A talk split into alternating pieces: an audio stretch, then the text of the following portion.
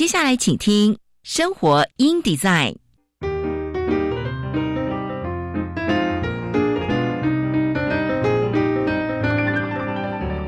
美好早晨，来一段爱智之旅吧。漫步在社会的街角，开启我们与自己的对话。穿梭在文化的回廊，重拾我们与土地的羁绊。生活 in design，为理想生活提案，设计所有幸福的可能。周一到周五早上九点到十点，我是佳妮，欢迎收听生活 in design。各位听众朋友们，早安！欢迎收听《生活 in Design》，我是佳妮。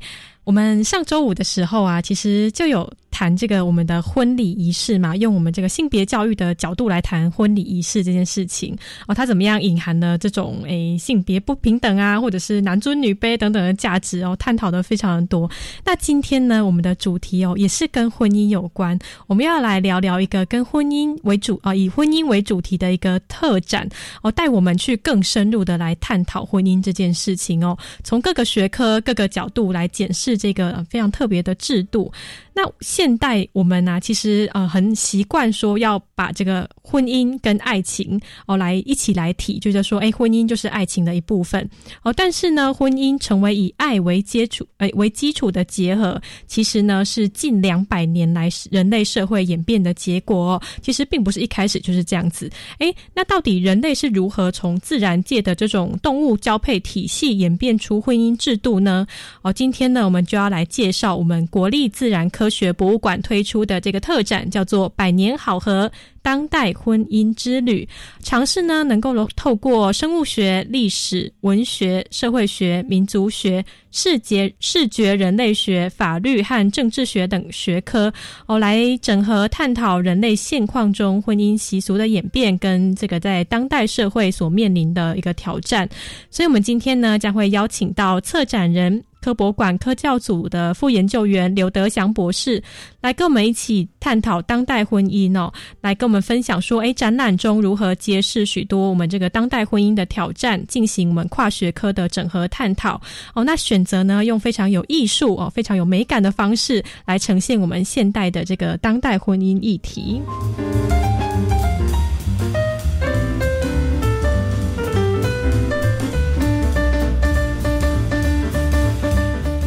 那跟各位分享一下我们今天的天气哦。今天太阳非常早的时候就已经出了露出脸来了。我们今天呢，各地大多都是晴到多云的天气。那午后呢，山区呢会有一些小范围的短暂雷阵雨。东半部呢，则不定不定时会有一些局部短暂阵雨。整体来说，其实天气稳定，降雨不多。白天气温偏高，北部东半部高温来到二十九到三十三度，那中南部呢，可以来到三十四到三十五度哦。尤其是近山区或者是河谷，可能有三十六度以上高温发生的几率。所以，如果要从事户外活动的话，要记得补充水分哦，并且注意防晒。那各地的低温呢，大概是二十四到二十五。度。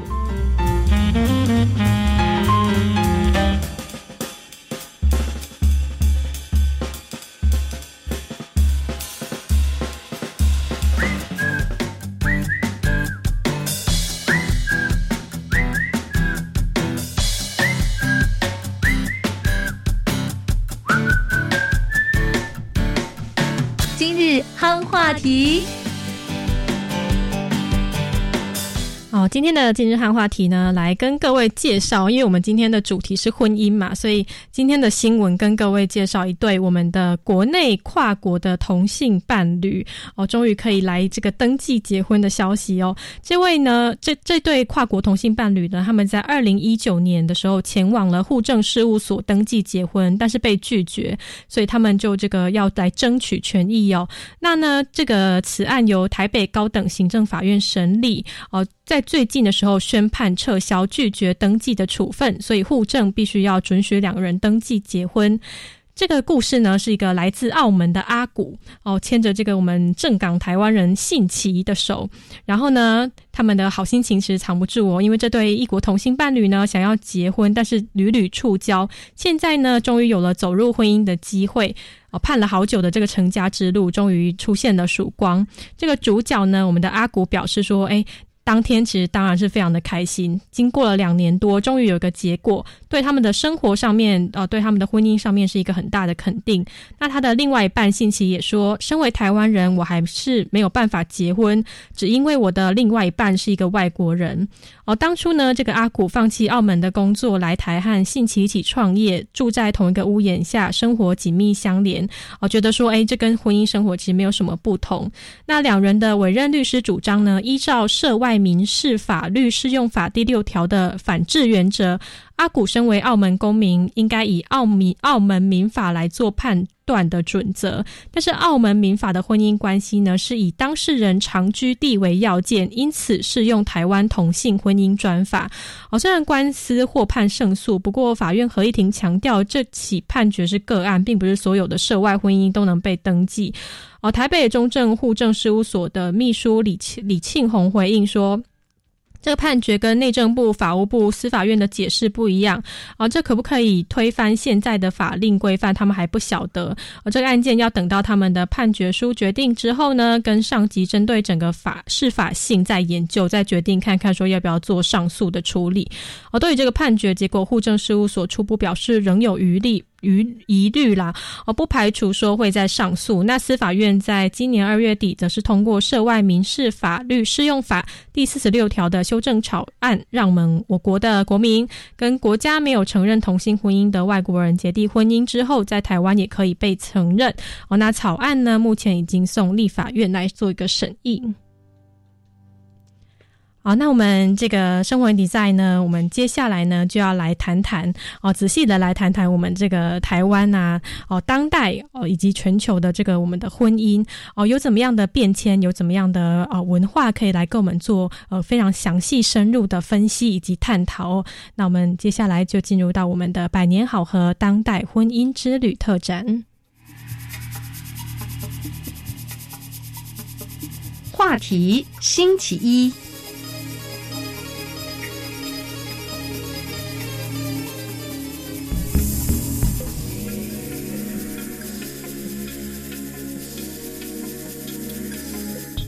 欢迎回到生活 in design 话题星期一。今天的话题星期一呢，我们要来谈谈我们的婚姻啊，我们的这个。这个特展呢，是我们国立自然科学博物馆哦推出的，在现在正在展览当中哦，叫做“百年好合当代婚姻之旅”特展哦。那透过呢生物学、历史、文学、社会学、民族学、视觉、人类学、法律以及政治学等学科哦，非常多的学科，我们都来整合的来探讨我们现在这个婚姻习俗的演变，跟当代社会的这样子婚姻所面临的各项的挑战。我今天邀请到的是我们的策展人、科博馆的科教。祖副研究员刘德祥博士啊，刘博士来跟我们一起来探讨我们这样子的一个当代婚姻议题哦。博士您好啊，那个主持人好，各位听众大家早安。好，我们要来聊聊这个特展哦。那我们从一开始，我们呃最一开始应该都会想要先问问问看哦，为什么会想要策划像这样子的展览？啊，其实我自己是学生物学的哈，那我自己在大学开的课里面都会谈到一个一个现象哈，就是说啊，在人类的社会的演变过程里面，其实啊，因为人类的父亲永远没办法知道孩子是不是自己亲生的，所以在课程里面，在啊那个。心理学研究里面有曾经提出过，其实婚姻一种仪式过程里面，或者法律的一个保障，就说这个孩子是这个爸爸所拥有呃所生的哈，他亲生骨肉的，所以他透过这样一个方式来保障男人的一个一个一个权利也好，啊一个一个啊财产也好哈。那所以我一直每次谈到这个议题的时候，就是婚姻作为啊那个亲父不确定性的一种啊解决方法。嗯，那我就回头想，那这些东西都都是在人体。外面的嘛，哈，发展在周遭发展出来的事情，所以我就想说，这个历史最早谁想出这么一招 来解决这个所谓亲父不确定性？哈，那所以就是我每次上课都跟学生讲说啊，到底从什么时候哈，再回溯历史哈，所以为什么谈到历史，就是谁想出这么一个想法，嗯，来解决这个啊家庭里面的纠纷哈，然后啊。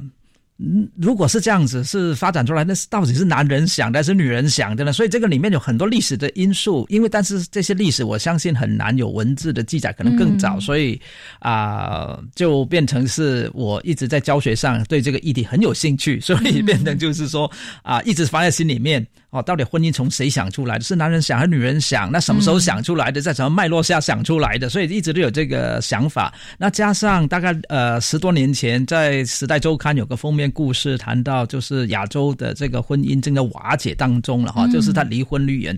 过去我们觉得亚洲的国家哈，这些啊东南亚等等，应该是比较啊保守一点点，亚洲人嘛哈，所以就是啊。可是，在在两千年左右的时候，哎，他发现他他们的离婚率远比欧美的高，嗯，那这个原因又是什么？所以根据那边的研究的报那个专题的报道，我觉得，哎，开始对这个议题从婚姻从哪里来，逐渐逐渐进入到，哎。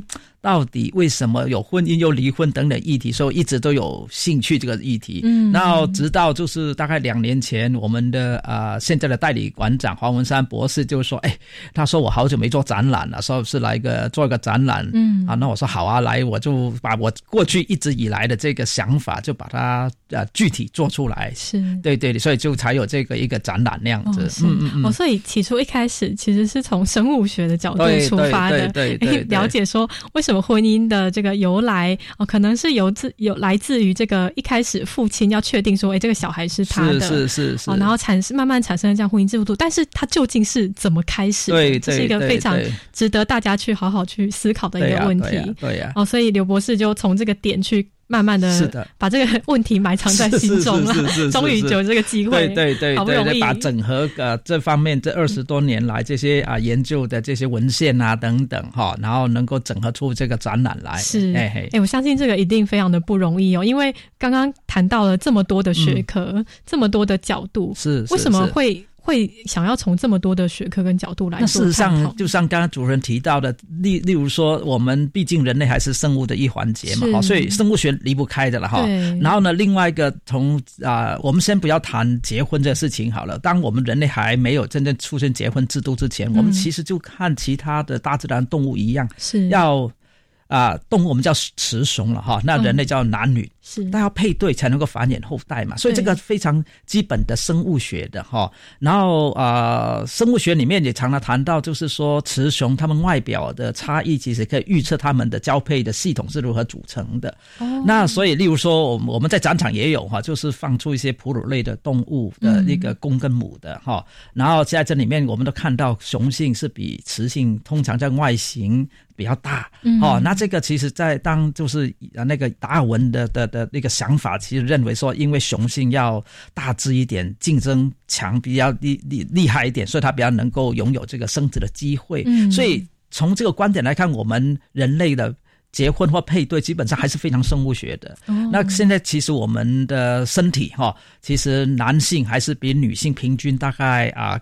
重啦高啊，大概超出百分之三十左右。所以其实从如果根据这些科学的理论推测，人类的交配系统应该会什么样子？所以其实这个是很非常纯生物学的一个一个研究。那可是刚刚我提到呢，那好，现在我们谁想出这个想法？又回到历史了。嗯，对对对。那历史里面，那回到现在，刚刚主持人也提到的，像刚刚说啊，那个上个礼拜五的一个节目谈婚姻，就性别不平等的事情等等。对啊，婚姻出现之后，我们如果回头看这婚姻。到底是男人，我刚刚想的，男人想还是女人想？嗯，我越来越想是觉得是男人想的比较多，因为他从这婚姻里面得到的好处远比女生多，是，对，所以这个又回到个生物学、一个一个社会学的问题了，对不对？对。然后呢，在我这个策划展览过程里面，因为我也希望能够透过视觉的一些啊呈现，例如说台湾婚礼服的一个演变，从早期大家坐着正拍。是坐着很正式的坐在那边拍照片，那女生的脚就两个张开的，没有所谓优雅的这样子的一个做法。之后，其实这个就是从视觉人类学的观点去看我们婚服的演替，在我们怎么一直演变到今天。以前是正经八百的，那后来就是全部西式的哈，白纱了哈，把西方的把带过来。然后另外就是男生哈，如果看中西合璧的时代的话，其实男生更早接接纳这个全西方的西装的装扮。所以各位如果看一些老照片，发现男生已经穿西装，但是女生还是穿传统汉人的那种服装。顶多他们发现，从人类学的观点，他们穿的鞋子已经稀释了新娘的鞋子，所以它是中西合璧的。那一直演变到今天，我想主持人也看到，我们现在很多婚拍的，完全表现个人的一种啊。例如说跟你工作，如果是消防员，你可能拍摄的地点就是消防车旁边拍，然后你要拍到海岸去，就代表海枯石烂，对不对？或许是啊，你要英雄救美这种传统的思维，男生要救女生等等哈，钢铁人救他的女朋的太太那样等等。所以这个就从视觉人类学的观点去剖析这些我们这个婚拍本身的演替、服装的改变等等。所以这里面就啊，法律的话，刚刚其实啊，那个主持人也提到，在在开场的时候提到那个澳门跟台湾这个一个一个接受就是户政书接受他们登记的事情，基本上就是个法律问题啊，踢踢皮球嘛，对不对？踢来踢去嘛。我们台湾就踢给澳门，澳门就踢回台湾了，所以这个其实就是我的展场哦。我刚才听的时候，我的展场一一一开门进去就看到一个，就是婚姻什么文人类文明的支柱。另外一个一点就是法律那个那个政治的皮球，就是这个概念。所以你会发现有社会学、心理学、生物学、人类学，特别是视觉人类学，还有法律证据等等。所以我在这里面这个展览在做的时候，发现哇，其实它不简单，它不是单纯的生物学。对。然后我在。那个有些朋友聊起的时候，他们看过很多跟婚姻有关的展览，但是都以展现文物为主啊，穿什么衣服了，带什么器物，基本上哈就是看这些器物跟仪式的做事情，但是比较少从一个全面性来探讨婚姻本身过去，那它怎么演变，那到现在它面临的困难或者挑战是什么，所以这个算是一个比较。啊，如果是用一零八克钢的那 跨领域。是 跨领域的，对对对对对对，哎，所以大概是这样子的一个想法。是，那等于就是一个整合性的来探讨，因为毕竟婚姻这件事情真的。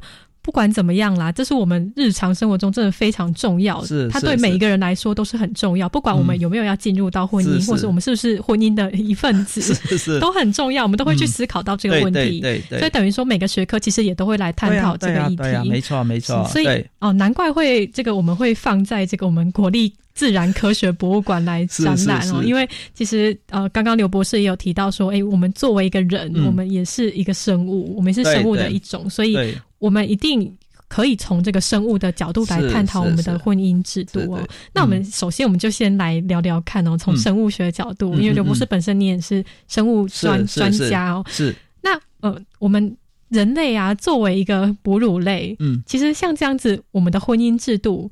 呃，是一个是在我们的动物体系当中算是一个很特殊的一个制度吗？啊，其实也不是诶，其实，在自然界里面，我们。啊，研很多，其实这个不止一个领域，非常多领域，有鸟类的，有爬行动物的，两栖类的，哺乳类的，大部分研究发现，其实动物的交配系统是非常复杂的。哦，对，那这个跟它的历史演化的历史，跟它周遭的环境有密切的关系。例如说，资源丰不丰富，资源是不是被一个啊分配的不平均？如果不平均，某一只雄性它如果独占这些资源，它就有很多机会吸引到很多雌性，因为雌性需要资源才能繁衍后代嘛。是，所以假如。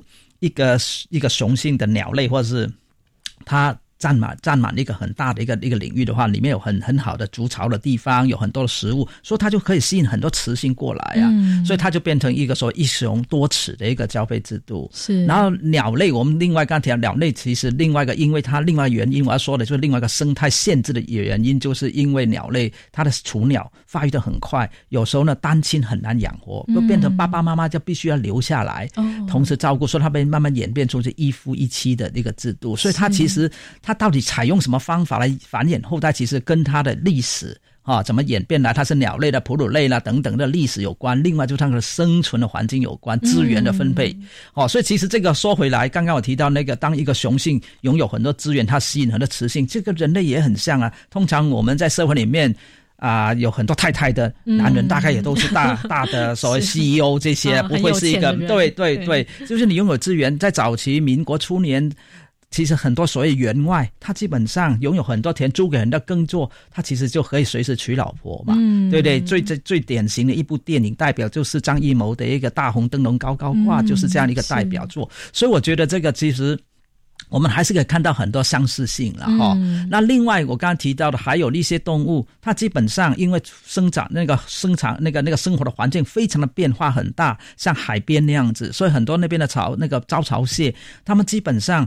爸爸也不会照顾孩子，妈妈也不会照顾孩子，所以呢，妈妈跟哪一只雄性的交配都无所谓。嗯，反正他把这些很多雄性的精子储存起来，然后每个月他要排卵的时候，他就拿一些精子出来用，那就放到海里面去，然后大量的放出去，那可能有少数回来就好了。所以我觉得这个就是杂交的系统。嗯，所以我们谈到的杂交系统啦，一夫多妻、一夫一妻等等都很多，少见的是一妻多夫。嗯，少见的。那我们台湾的海岸也有一种叫彩玉这种鸟类，它就是雌鸟生了蛋，找公鸟回来孵蛋。嗯，那这也有。那人类有没有一呃一妻多夫？也有啊，在很多偏远山上资源不足啊不足的地方，还有游牧民族也有一妻多夫。不过人类的这个一妻多夫，一个女生同时嫁给两个或两个以上的男生，通常他们是兄弟，嗯，有血缘关系的。对对对，所以我我我刚讲了一大串，其实都是要要说，其实大自然里面动物怎么配对在一起很复杂的。是。那刚刚主持人也问到说，那人类怎么样？这个话我常常在演讲都被问到说，那我们哺乳动物基本上。是体内，那就回到它的它的历史了，它都是体内受精的。嗯，精子进到雌性的身体，让卵子受精。另外一个，像人类更是一个没有明显排卵讯号的。嗯，我们不像我们很亲的这些猴子、猩猩，他们排卵说到的臀部会充满血液，红色，那告诉雌呃雄性说：“哎，我在这边，我准备好，你跟我跟我交配吧。”因为他们不需要掩饰什么东西呀，排卵就是要生孩子，所以他掩饰干什么？害羞干什么？说他很直接。那人类呢，在演化演化过程中，我们逐渐失去了这样的一个能力。我们在排卵，女女孩子排卵是不是没有什么？没什么外表，身上有什么改变？所以这另外第二个让爸爸永远不知道孩子是不是自己。第一个是体内受精，第一个是那个啊没有明显排卵。虽然那加上我们在我们社会复杂的感情不忠等等，你会发现其实爸爸就很永远担心孩子是不是自己的。所以像这些情形，哺乳动物还有刚刚我说的体内受精最大的影响就是对雌性。那这个演化上很有趣的，雌性可以对孩子的照顾放在自己的身体里面，但是雄性一交配完，精子送进去，它就跑掉了。嗯，所以雌哺乳动物在动物界里面算是爸爸最不负责任的一种动物，因为他把精子送进去子宫之后，它就可以跑跑掉，而且生出来孩子，妈妈自己就怀孕是在妈妈的子宫里面生出来，是妈妈的那那个母奶喂他，所以爸爸可以不负责任就跑掉了。所以这一切。刚刚我说的很多鸟类啊，那个青啊，那个青蛙、鱼啊，或是螃蟹等等，会发现每一种都有它的历史跟它的生态。那人当然也是哺乳类的一种。那我们的父亲也可以这样子不负责任，但是我们法律的规范就不能够这样子，所以变成我们法律是。某种程度是规范了男男生对一个家庭所负的责任是怎么样子？对对对，所以这个就是从生物学怎么拉到我们的法律等等的一个事情。对对对，真的是非常有趣，对对对，嗯，对啊。所以其实这个我们这个生物的这种复杂性啊，然后又牵涉到整个环境的不同，就会影响到其实每一种动物或者是每一个族群他们的这种呃。交配的方式制度都不一样，是是是，哦，所以其实它是一个非常值得、非常值得来探讨。尤其是人类，人类本身其实制度也是有各式各样的制度也存在的。对，因为我们有一这个这个。这个比较比较会思考的脑哈，所以就会想出办法来透我我自然界他们是透过呃身体的语言动作行为，但是人可以透过非这非行为的方式，像法律用文字的东西来做，就达到这个目的。对对对，所以人类也是非常复杂的。对对对对对对。好，我们这个生活底在话题星期一，我们先到这边来做一个休息哦。等一下呢，我们要继续请这个刘博士来跟我们分享更多诶非常有趣的。刚刚已经谈到从。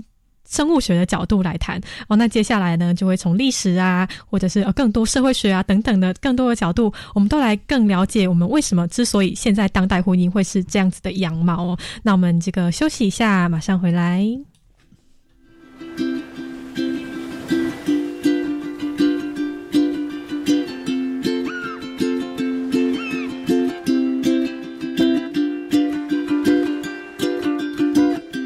A long, long time ago, there was a volcano living all alone in the middle of the sea. He sat high above his bed, watching all the couples play, and wishing that he had someone too. From his lover came this song of hope that he sang out loud every day for years and years. I have a dream I hope will come true. That you're here with me, and I'm here with you. I will. Apa kabar? 是了吗？搭档。สวัสดีครับ。清早。听一首印尼民谣，看一场马来传统舞蹈，在越南咖啡的香气中感受魅力东南亚。欢迎收听《阅读东南亚》，精彩内容都在教育电台 Channel Plus 主题频道，欢迎收听。我只要吸一口就好。哈不行，即使吸一口也会上瘾。没错，毒品为什么会让人上瘾？参观试毒，揭开毒品上瘾的真相，反毒教育特展，你就能了解绝对不能使用毒品。在哪？即日起到五月十四号，在花莲县美术馆举行。展场中还有互动装置与声光效果，呈现药物成瘾与戒治的心路历程。哦，以上广告由教育部提供。孩子，说出你的愿望，让我们来帮你实现吧。我我我想做梦，想梦，甜甜的梦，硬邦邦的梦，橘红色的梦。想做梦的高中生，快来参加《听我说故事》艺术创作夏令营，七月三十一到八月七号，在台东军医实验学校。免费精彩的课程，陪你一起做大梦。甄选报名至五月三十一日截止。相关资讯请搜寻“果实艺术创作营”。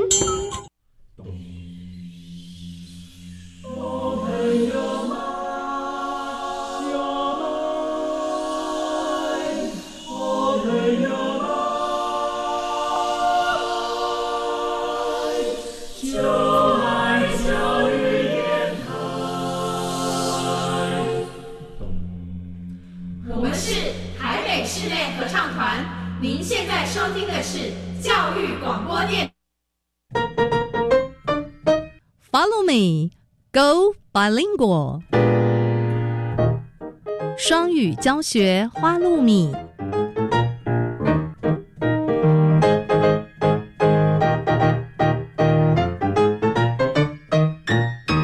Hi everyone, I'm Neil. I'm Kitty. This is Follow Me, Go Bilingual. Planning to become a bilingual nation, our country tries to instill English into our daily lives, including the radio shows. And today, we're going to learn some new words from the news report. 欢迎来到双语教学花露米节目。今天我们将听英古新闻，学英文。你知道纽西兰有一个免费超市吗？真的假的？ 赶快了解一下这家超市是怎么回事。 New Zealand charity opens free supermarket. 纽西兰慈善机构开设免费超市。 A new supermarket has opened in New Zealand and everything inside is free. The supermarket is run by Wellington City Mission, a charity in the New Zealand capital that usually gives food packages to those in need. However, it's now trying something different. On March 16th, the charity opened its social supermarket. Instead of getting a package of food, people who need support can choose which products they want from the shelves, just like a normal supermarket. The store has 3,000 products, including fruits, vegetables, pasta, and cheese. Each product has a color that's worth a number of points from 1 to 5. Every time someone visits the supermarket, they get points to spend. A single adult will get 55 points and a large family will get 75 points, for example. People can then choose what to spend their points on. Products such as canned foods cost one point, while diapers and chocolate covered almonds cost five points. 纽西兰一家新超市刚开张，里头的所有商品通通免费。 该超市是由一家慈善机构所营运的，需要帮助的民众能够从架上挑选他们想要的商品，而不是取得粮食包。这种社会超市的概念是要给予人们更多的尊严。这家超市有三千种品项，包含蔬菜、水果、意大利面和起司。每种商品都有一种颜色，标示它们在一到五个点数之间的价值有多少。罐装食物需以一个点数交换，而尿布和果巧克力的杏仁则将近五个点数。And now let's learn some related vocabulary.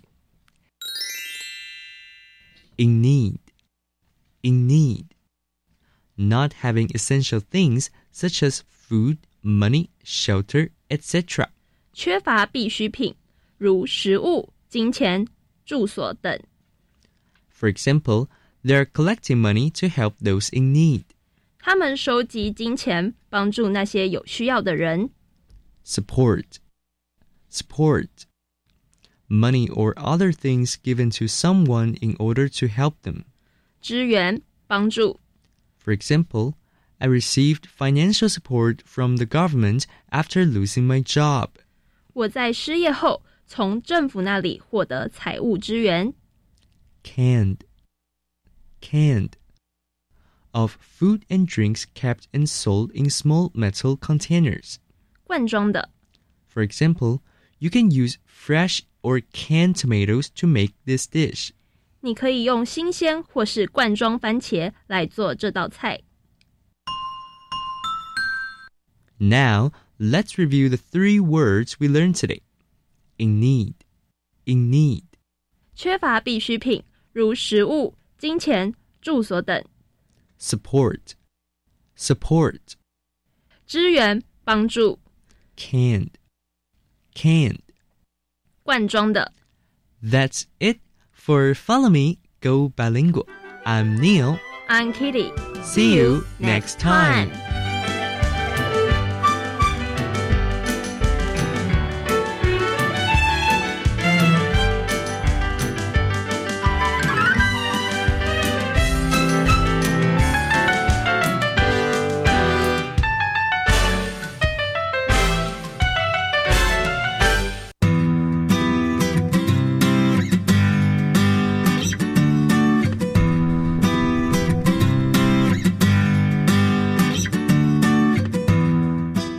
回到生活 in design，我是佳妮。今天呢，我们话题星期一呢，要来跟各位介绍一个非常有意思的特展哦。这个特展呢，叫做“百年好合当代婚姻之旅”特展，要来跟我们聊聊为什么当代婚姻会是现在这个样貌哦。那我们刚刚呢，已经请到我们的这个刘德祥博士跟我们分享说，诶，其实我们这个特展是从非常多的学科的。各种各样的角度来探讨婚姻这件事情哦，尤其是有我们一开始的这个生物哦，从这个生物学的角度来探讨我们人这个物种啊，为什么 会有这样子的这种婚姻制度啊？其实呃，生物是很复杂的，那尤其是人类的出现，我们人类有智慧之后，我们的文化、我们的制度也会更加的复杂哦。那接下来呢，我们要再来请这个刘德祥博士继续跟我们分享哦。那从生物学，然后一直来到了历史哦。我们从历史学的观点来探讨说，哎，为什么婚姻的概念会出现？哦，刚刚这个刘博士有讲说，哎，很很有意思的是，为什么婚婚姻的概念会出现在我们的人类当中？尤其是我们现在像这样子一夫一妻的制度是怎么样出现的？啊、其实就像刚刚前面我提到，其实最早人类在啊、非洲大草原上面生活的时候，或是后来啊、变成就是农业和，一万年前农业社会出现之后，其实最重要农业社会跟我们还是在非洲大草原生活的时候最大差别，就定居下来之后，我们开始有一些啊、在家这个有家的概念，那有一些就是种植的圈养动物等等。那这时候呢，人跟人的互动比较多，就产生一个就是。你你财产的观念就出现了，就什么东西是我自己的，是有些东西我自己花了力气、花了时间去啊创造出来，或是我耕种出来的。那突然间有人从你的家的后院拔走你好两两两两两两棵两棵树或怎么样子，哦那你觉得心里不舒服嘛？对对不对？所以有了财产的观念，什么是我的？其实这个我如果再延伸一点，所有所有动物都有财产的观念呐，就是例例如说，你看狮子很辛苦打猎这水牛，结果那些猎狗来把它抢走，它也很不舒服啊。对，所以其实都有这个财产观念。那人只是呢，同样的，因为有了财产观念，就会开始有纠纷。嗯，那当当然最初的纠纷应该就是透过是有智慧的长者来做一些仲啊那个仲裁等等。那后来这些仲裁大概越来越复杂了，对不对？把不只是我家的这些啊财产的问题，还有就是女人的问题，也就是例如说你跟。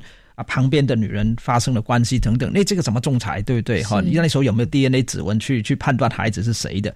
所以就是后来就是有了很多的就各种各样的纠纷之后，开始出现了法律。所以我一直认为，婚姻变成一张文一个法律文件，应该都是。都是在这些事事情发生之后的啦，有了法律出现，那开始变成规范成这些的啊，这些条文在那边那样子。所以最早应该就是啊，透过这些法律来规范男生在结婚里面该该负担什么责任，女生负担什么责任。那当然，其实从历史的角度来看，我们相信这个财产观念应该是。把女人变成男人的财产的一部分哦，是对对，所以其实一切都是跟财产有关。这近代的历史学觉得，就是人类农业社会最大一个发明就是财产的观变成具体变文字化，这是这个概念那样子。所以其实有了这些啊概那个那个财产观念之后，其实就是包括了孩子是属于这个男人的，然后呢，还有就是继承的观念啊，就是说当他拥有资源，那些资源。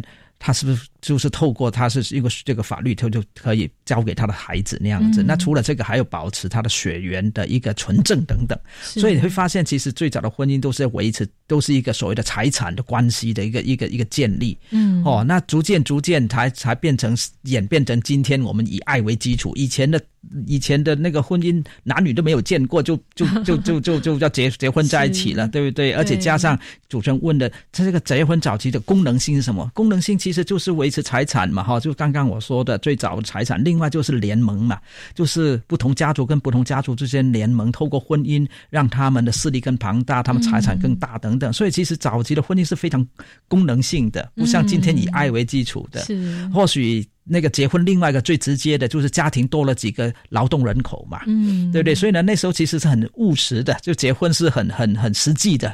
那不像现在是以爱为基础，大概两百年左右的这种爱啊出现的这种这种想法哈。所以其实就是它一直在演变。然后呢，过去的婚姻里面也也是非常不平等嘛，哈，对不对？刚刚我说女人是属于男人的财产嘛，对不对？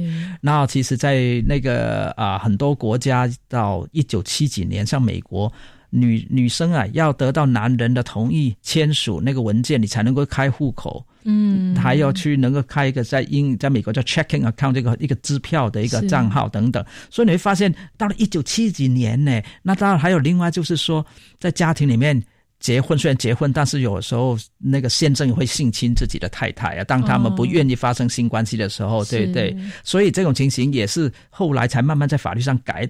德国还到一九九七年才改这个，多了一项叫做家庭中的性侵，所以你就发现其实过去的一个一个想法就是。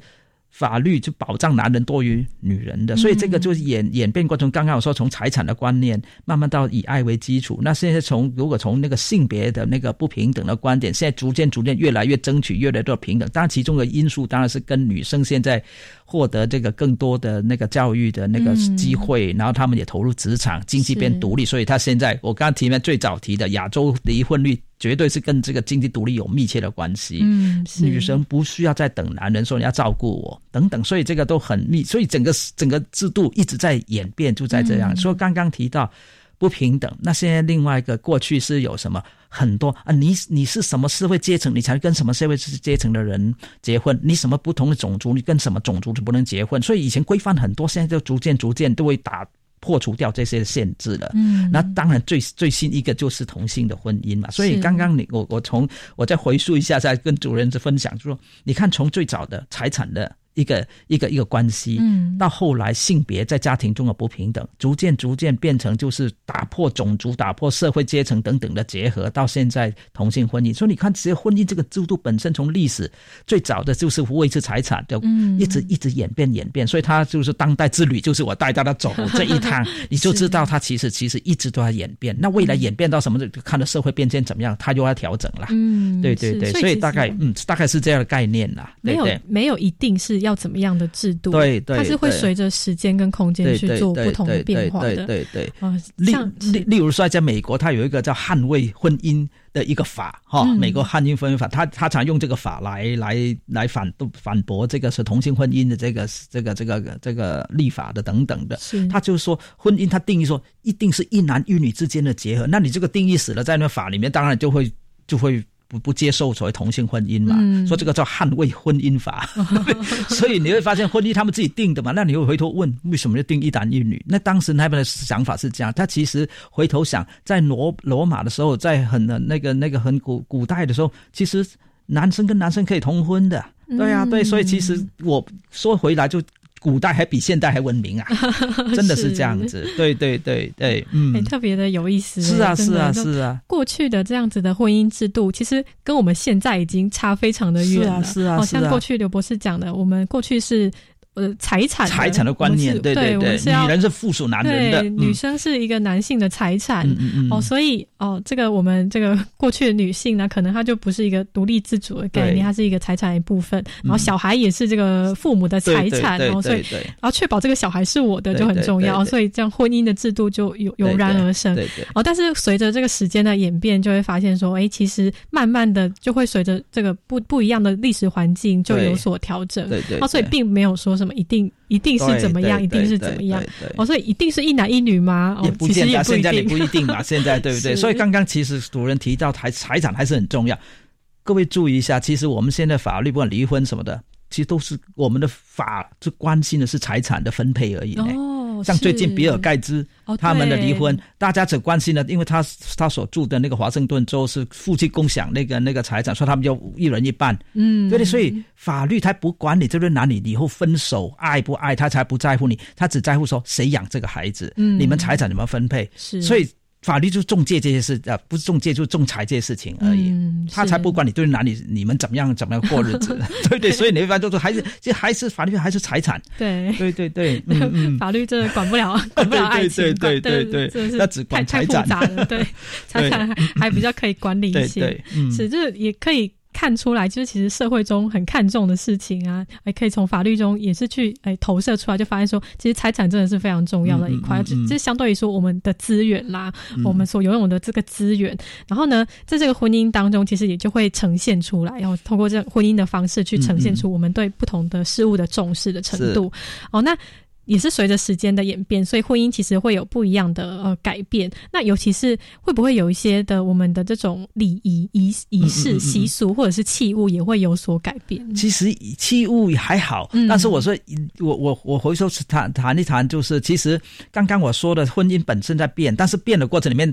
大家都还是大张旗鼓来来来强调以这个结婚当下，所以让大家总觉得哈，就是等一下我会提到，等总叫总觉得是人生哈，我们的生命的来的其实不容易，嗯，或特别是五十年前，大概其实医医疗还没那么进步的时候，孩子夭折的几的那个那个几率蛮高的时候，其实得到就是活下来其实是不不啊不简单的，所以我们在人的一生里面都会在不同的时期。提醒我们啊，例如说出生有出生的礼，然后成年有成年的你，嗯。啊，因为从出生不见得养养到十几岁啊，那十几岁不见得养到你可以到结婚生子的阶段呢，那你结婚生子你一定最后还是会死亡，所以人生的几个阶段，在我们的文化里面、其习俗里面都会其实出现，让我们做一些啊所谓习那个礼俗哈，来来特别彰显它。对，所以出在成年，我们想我们都知道个成年礼嘛，哈，对不对？那结婚你看仪式之铺张，其实就是除了我觉得好几个功能，一个功能就告诉那些啊爱慕者说你死心吧，哈，就某种程度是名花有主哈，有一种这种功能的宣誓。另外一种，他就祝贺嘛。对不对？我们都很多贺什么早生贵子啊这类事情。那这个人生的阶段，其实我觉得，我们虽然现在很多年轻人觉得是啊礼俗是有点烦呐，有点过时了。其实我我会回头想一想，虽然我是学科学，但回头想想，我们老祖先为什么这种设什么出生的、成长的、你结婚的、死亡，这其实就是让我们一生不要过得太草率了。嗯，就是太就说有一个有一些依循可以做，在那一刻，那帮助我们特别纪念这些啊重要的。的时刻那样子，我觉得后从这个观点来看，我觉得也蛮好的。我们这个习俗，哦，不是说迷信哦，不要说烦到迷信那样子，一定要怎么？但是每一次每一个过程里面，其实尊重生命，生命来的不易，对，所以我们一定要好好的把握那那那那个那那个时候出现的这个这种这个活那个活动也好，但是因此。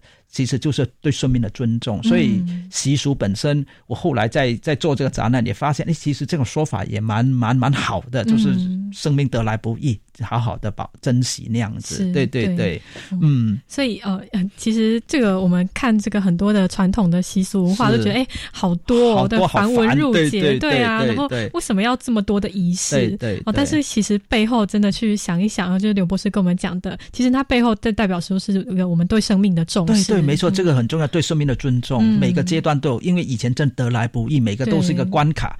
然后到了关卡，我们就提醒自己再往下个关卡走。我觉得这个这很好，从这关很正面的思考，这个这个习俗，我觉得就是他他他虽然到了二十一世纪，还是没办法被根除嘛，就还是有他的角色。对啊，对对对，就仪式跟文化，就代表背后代表是你爱你爱这个生命，你爱自己，对对，是爱这个整个社会，对对。所以这个这个对我们来说，其实是哎不需要丢，他不需要刻意。去抛弃的东西，他不是说要怎么样，就是你到了那边有一些规矩可以追寻，那就至少你做到那样子，不会觉得人生就草草率就过掉了那样子，所以我觉得是蛮好的。对啊，对对对对对，是特别的有意思。对对对，你可以带我们去哎反思到这个层面。是是是是是。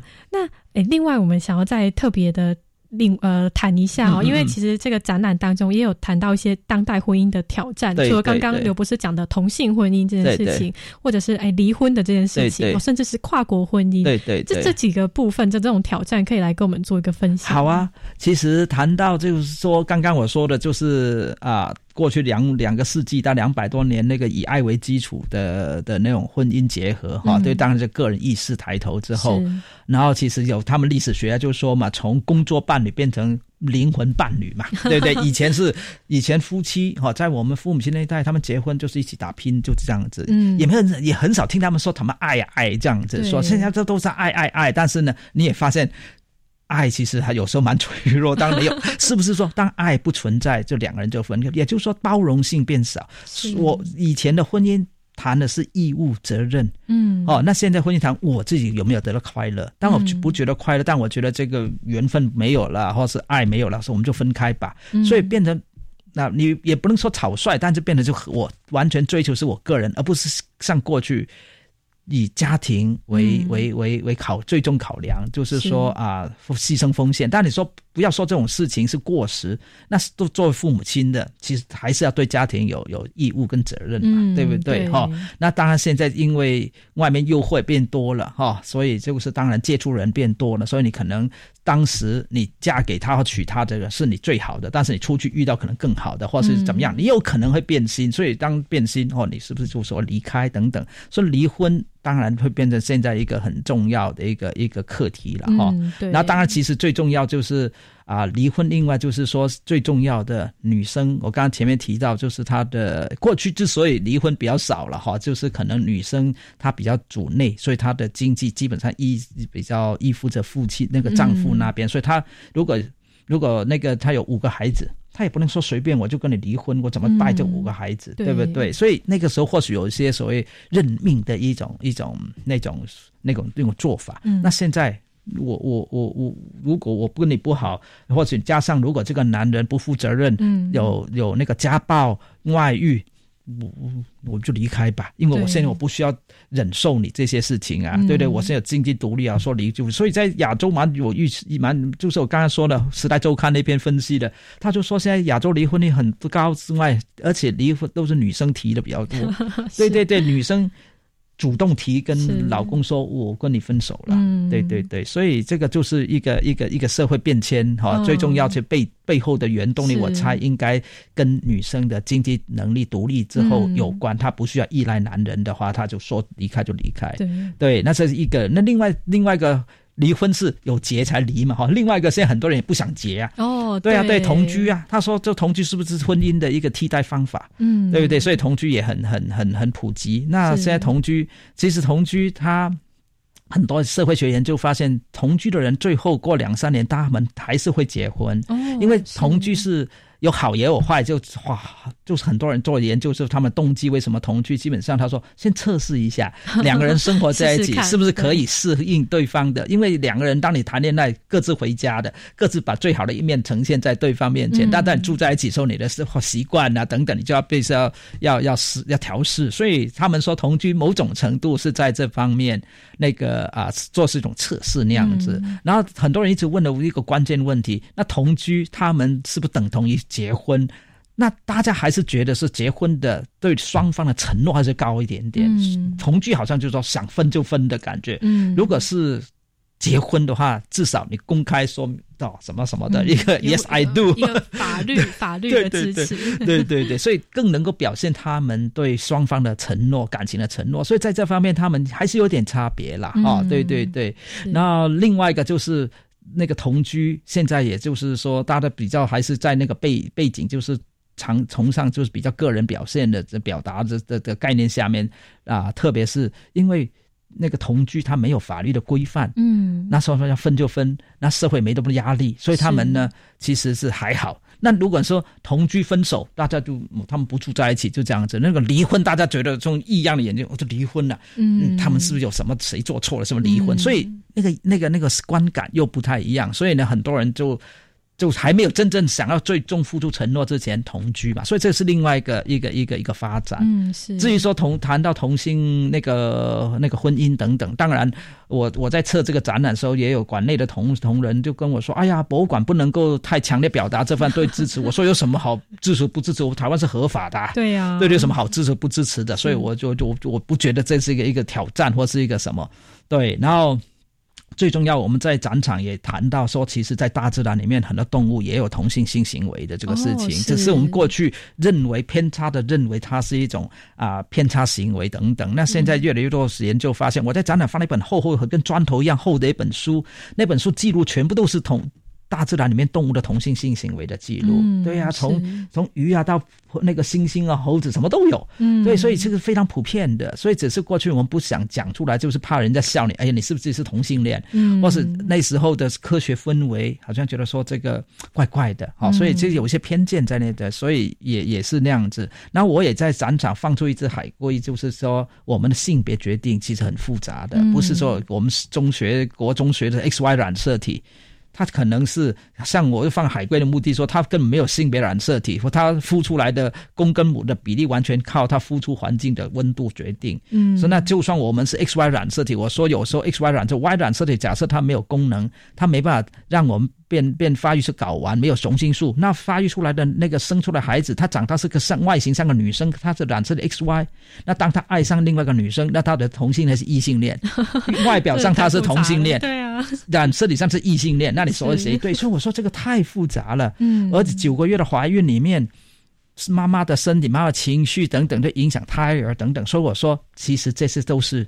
人类大自我们在自然界里面那个一个行为很被光谱很多的，并不是，并不是就是只有零跟一那样子，对对，所以我就是对对，所以我在试图在那边解用生科学的观点来解释，其实我们的性别决定或性倾向其实很复杂的事情。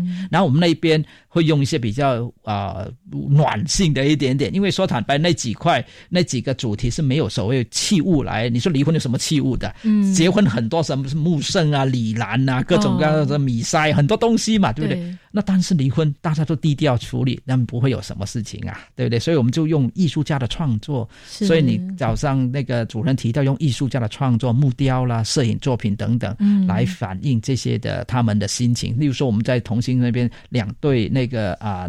伴侣他们很恩爱在一起，那我说人家不管你，你管人家干什么？对不对？所以是，所以我是说用这样的软性手法来呈现这个概念，是加上一些科学的说明，让大家能够接受这个观点那样子。是哦，所以其实哎，等于是这个婚姻。透过这样的展览，可以让我们看到说，不管是大自然界，或是我们的人类的整个历史发展，这么长久的历史发展当中，太多样性了，各式各样的都有。哦，所以也不需要从特特定的这个独断的观点去说，哎，一定要怎么样？哦，可以从这个特展真的是看到说，我们这个婚姻习俗是在演变的，是是是是没错，不停的呃变换的。对，随着时代，它是调试它这个制度。对对对，才能够这个制度才会持续下去。是，都跟我们的环境也有关系，对对对对，跟我们的这个文化的发展也有关系。对对对，哦，那真的是非常有意思。我相信这个特展里面还有一定还有非常多我们现在哎节目还来不及谈讨论到的地方。我们刚刚都还没谈到跨国婚姻。对呀，真的是，我们就保留 对对给听众可以这个找个时间，我们到这个自然科学博物馆，我们亲自来一趟这个我们的当代婚婚姻之旅哦。从今呃今天开始一直到明年的二月十三二月十三号哦都可以来到我们的这个科博馆哦都来看看我们哎婚姻到底是怎么样的变化其实真的是非常的有趣。非常欢迎大家来看是是的今天非常开心能够邀请到刘德祥博士来到我们的节目当中跟我们分享谢谢谢谢谢谢谢谢大家。的这个生活迪赛话题星期一到这边就告一个段落感谢听众朋友们的收听我是佳妮我们明天见拜拜。